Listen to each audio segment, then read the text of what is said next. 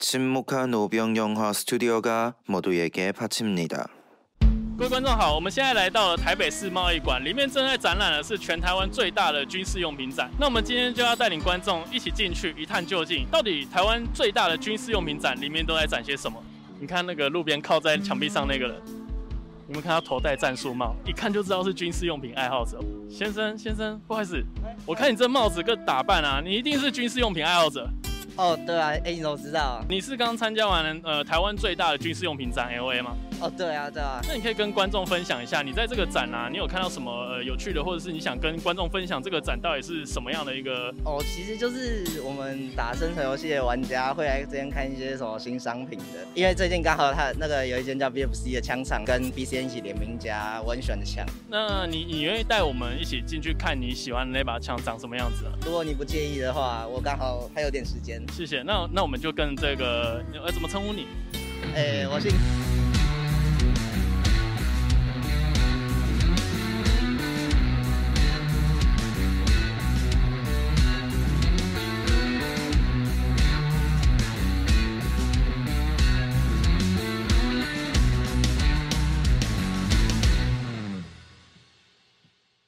为刚刚这是他说这是他最喜欢的枪，我们来到现场我看到这么多的军事用品爱好者，那想问一下你们展览的这把枪是有什么样的特特点，或者是吸引他们来这边看？哦，今天我们展出来这个展呢，我们有很多新枪，那其中最特别是在我们后面这个所谓的 BCN Air 这个品牌，指枪厂的品牌叫 BCM，那它在这个品牌上面，它其实是没有给过其他家有 Airsoft 的授权。那我们今天我们 BFC 是我拿到它全球唯一独家的授权产品这样子。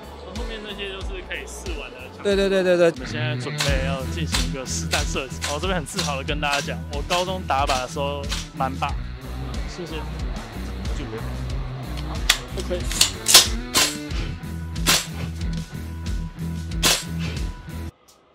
好呀。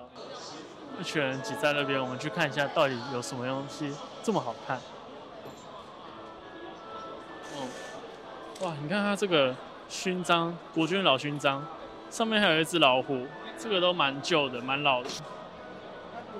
哦，这照片，它是有标价，这一张照片三百，每张三百块。哎，这个五百，金头发的比较贵。哎，这两张要四千五，哎，四千五。哎，希希特勒，哎，啊，希特勒只值一千五而已。呃，老板，我想问一下，因为我刚好看到很多照片，像这个合照就卖到三千五，这价格都卖的不错。可是为什么到了希特勒他只卖一千五？OK，因为这样子，你现在看到这些希特勒这几张，其实它都是大量印刷的宣传品，它并不是底片直接冲洗出来的原品。因为当时在贩卖报纸的时候会夹报，让每一个看报纸的人都可以哎有这个元首的这些亲民的图片来做一个宣传。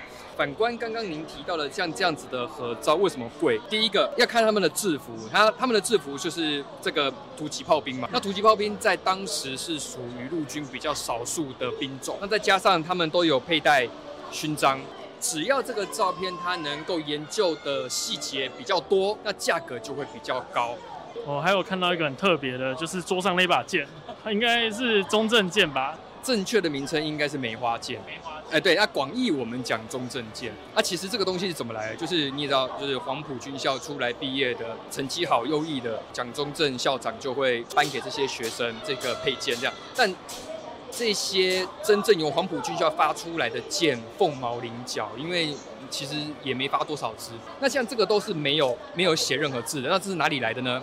因为军官在穿礼服的时候，他是一定要配件的。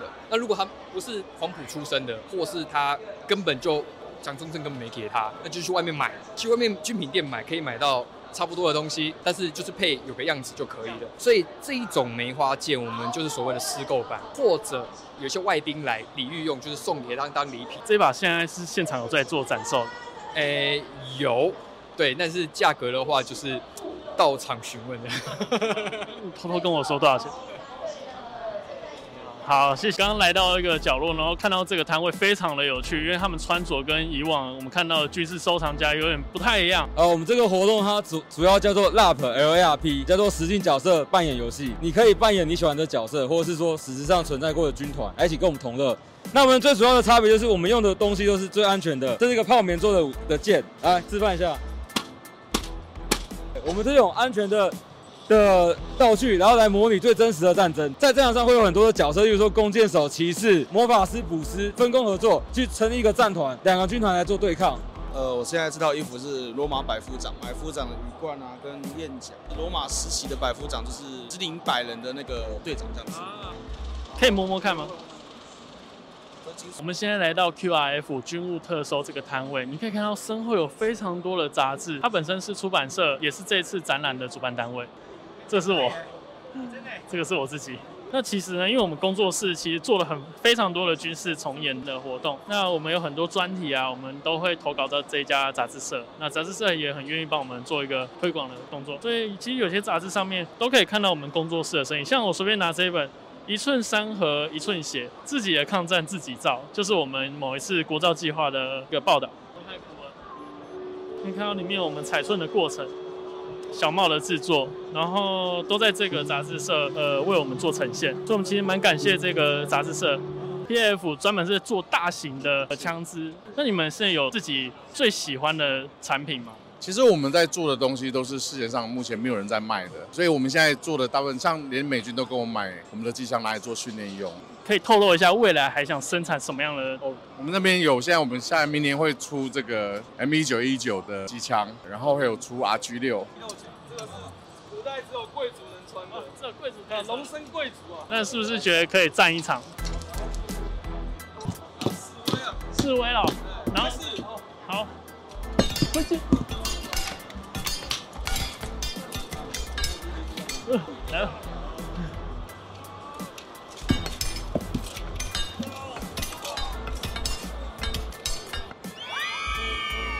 哦，我觉得我一次可以打两个。我们现在一次两个就上，来吧，上吧，两个，来了，嗯，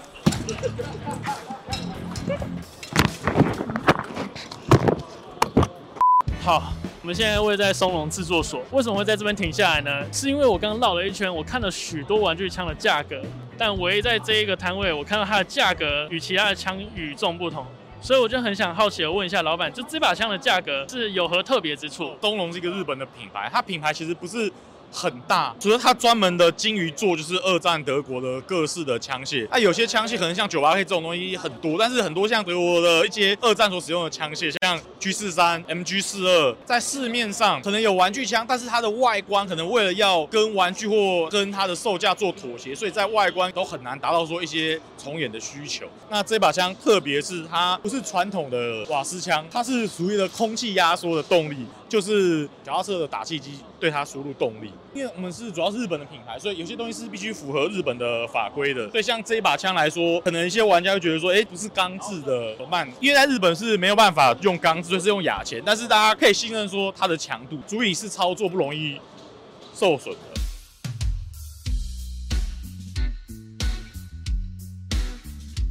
好，各位观众，我们来到这个摊位叫东北制作所。我们身后这些枪呢，我们简称斯登。讲到英国的时候，你一定会想到它是最著名的一支枪支。那很特别是，我这边有看到一张历史照片，它有国府的人员跟加拿大的士兵正在做一个斯登的交易。那我想。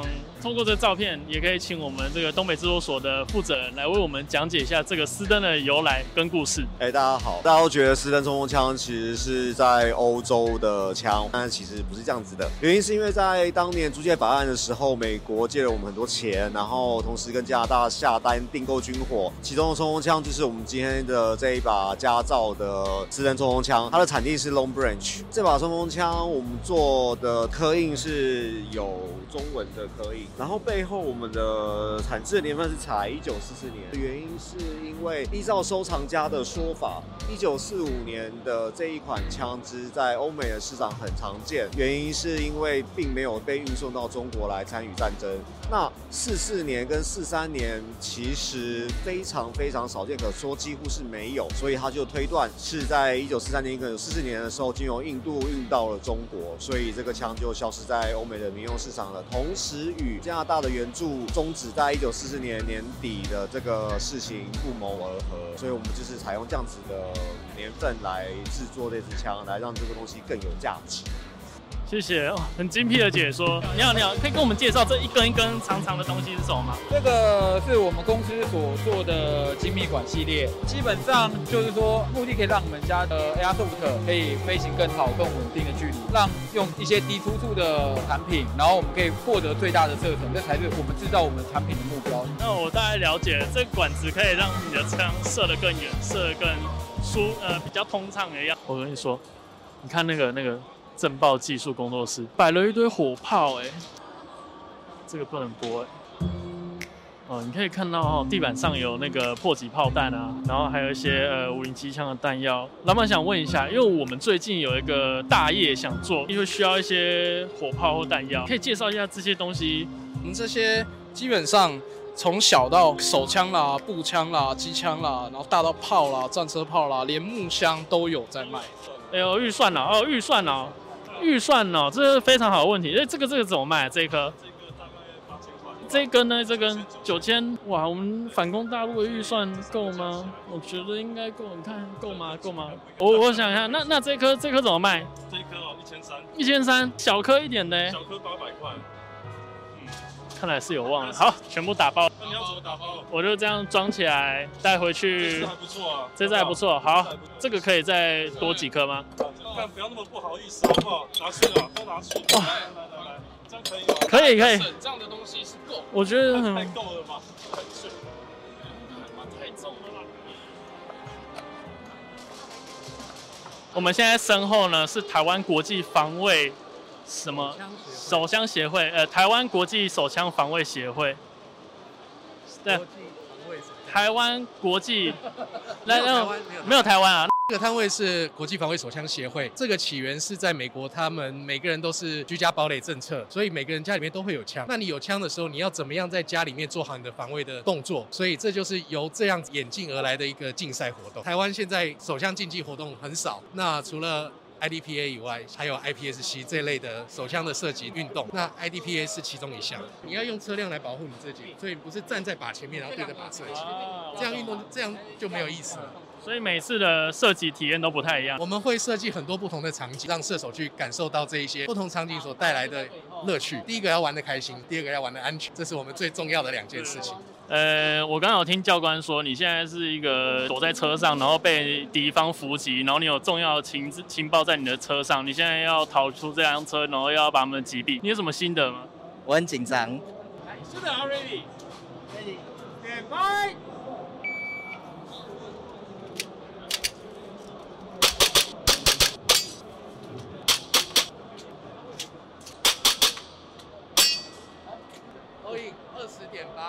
二十点半。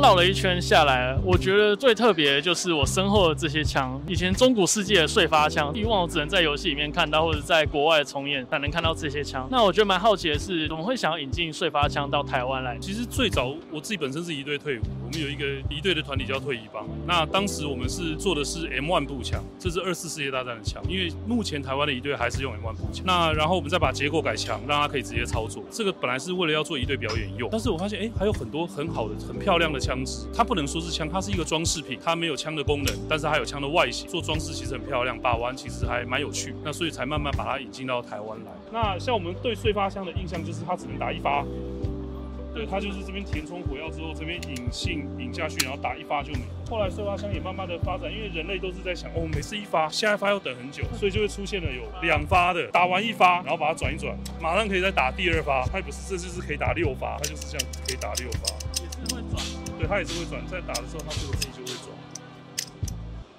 哦。对，它只有。我们刚刚就是有来到这个震爆技术工作室，好奇的问说，这些枪炮弹药啊，你们本身这个工作室是在做什么样的性质或内容？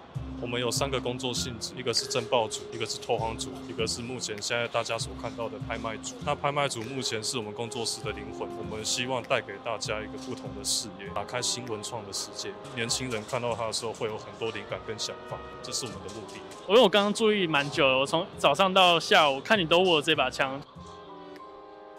对，那我们等下就问一下老板，因为这把枪是台湾第一支汉阳造，就是所谓。那个辛亥革命开的第一枪的汉阳造，到目前为止，台湾的玩具枪市场是没有做出这支枪，对，所以这是第一台湾第一把，台湾第一把。